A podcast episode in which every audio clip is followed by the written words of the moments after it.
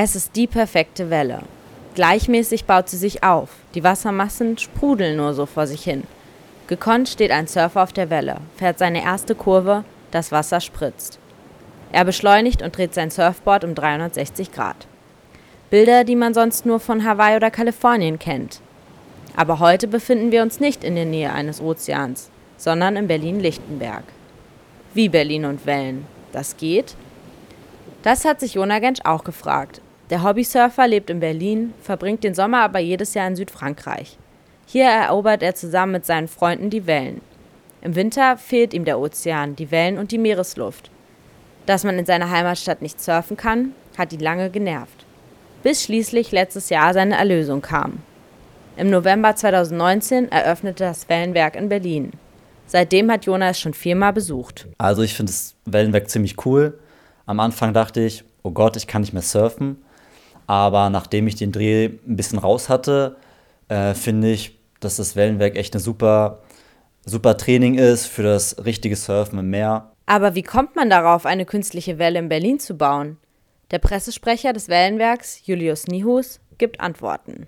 Wir sind im Endeffekt äh, eine Freundesgruppe aus Berlin, die ähm, schon eigentlich seitdem äh, wir so 15, 16 sind, immer zusammen auch zum Skifahren gefahren sind, zum Snowboarden, zum Surfen. Die Idee, das war eigentlich im Januar 2017, ähm, kam uns die Idee, in Berlin so eine Welle zu bauen, weil wir Videos gesehen hatten aus München äh, mit der Technologie.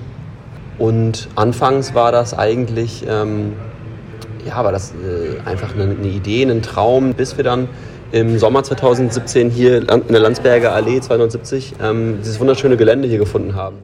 Und wieso genau Berlin? Gibt es hier besonders viele Surfer und Surferinnen? Berlin natürlich auch deshalb, weil das auch natürlich aus wirtschaftlicher Sicht einfach auch wahnsinnig viel Sinn macht. Dazu kommt eben auch noch, dass äh, Berlin von allen deutschen Städten auch die meisten ähm, Surfer statistisch äh, beherbergt. In Berlin gibt es also viele Surfer. Ist es denn für das Wellenwerk notwendig, schon surfen zu können? Wir können den Wasserdruck und die Fließgeschwindigkeit ähm, komplett, also komplett auf den Besucher sozusagen anpassen. Mit Kindern ab sieben Jahren arbeiten, bis hin zu äh, Menschen bis ins ganz hohe Alter. Ich glaube, der älteste Surfer, den wir da hatten, war 85. Äh, nicht paddeln, man muss keine Wellenauswahl machen, man muss in dem Sinne auch nicht äh, den sogenannten Take-Off können. Also man muss nicht vom Board, wenn man auf dem Bauch liegt, nach dem Paddeln aufstehen, sondern man kann bei uns vom Beckenrand direkt aufstehen. Also jeder kann bei uns innerhalb einer Stunde surfen lernen. Man braucht also nicht unbedingt Vorkenntnisse, aber sind trotzdem hauptsächlich mehr Surfer da oder wer nutzt die Welle? Also wir haben eine Menge Leute da, die ähm, natürlich hier in Berlin landlocked sind, also sie haben keinen Zugang zum Meer, keinen direkten, beziehungsweise müssen halt irgendwo weit hinfliegen und kommen natürlich deswegen hierher, weil sie sich dann hier ihre Surf-Session abholen können. Wir bieten äh, naturgemäß etwas mehr Anfänger-Sessions an als alles andere. Heißt also, wir haben generell ca. 100 Leute am Tag, die wirklich zum allerersten Mal kommen. Also wir haben äh, viele Familien natürlich da, ganz viele Kinder. Sonst ist so unsere äh, Hauptzielgruppe, würde ich sagen, 25 bis 45. Sie sagen, dass äh, man den Wasserdruck und die Fließgeschwindigkeit anpassen kann. Wie funktioniert denn die Technik hinter der Welle? Jeder, der schon mal einen äh, schnell, fließende, schnell fließenden Fluss gesehen hat, ähm, hat bestimmt auch mal äh, gesehen, was passiert, wenn man einen großen Stein ins, ins, Wasser schmeißt oder ein großer Stein, der im Fluss liegt. Und das Wasser muss ja sozusagen links und rechts am Stein vorbei, aber auch über den Stein rüber. Hinter dem Stein bildet sich dann dementsprechend ein strömungsfreier Raum, weil das Wasser ja am Stein vorbeifließt. Und deswegen bildet sich sozusagen vor dem Stein oder vor dem Widerstand eine Rampe.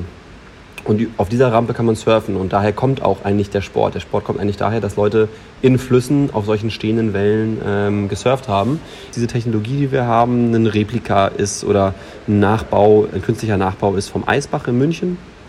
Bei uns funktioniert es so, dass wir äh, zehn äh, große Pumpen haben, die das Wasser aus einem Unterbecken in das Surfbecken reinpumpen, nach oben pumpen und dann äh, erledigt eigentlich die Schwerkraft den Rest.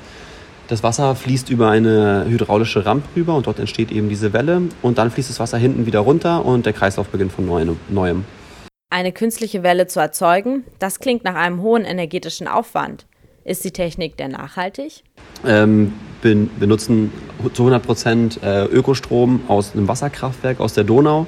Heißt also, Wasserkraft bewegt Wasser und äh, sind dementsprechend sozusagen CO2-neutral. Ist das Wellenwerk deshalb auch so teuer? Ich meine, 42 Euro für eine Stunde, das kann sich nicht jeder Student leisten. Die Preise werden eigentlich diktiert von den Strompreisen, die wir bezahlen.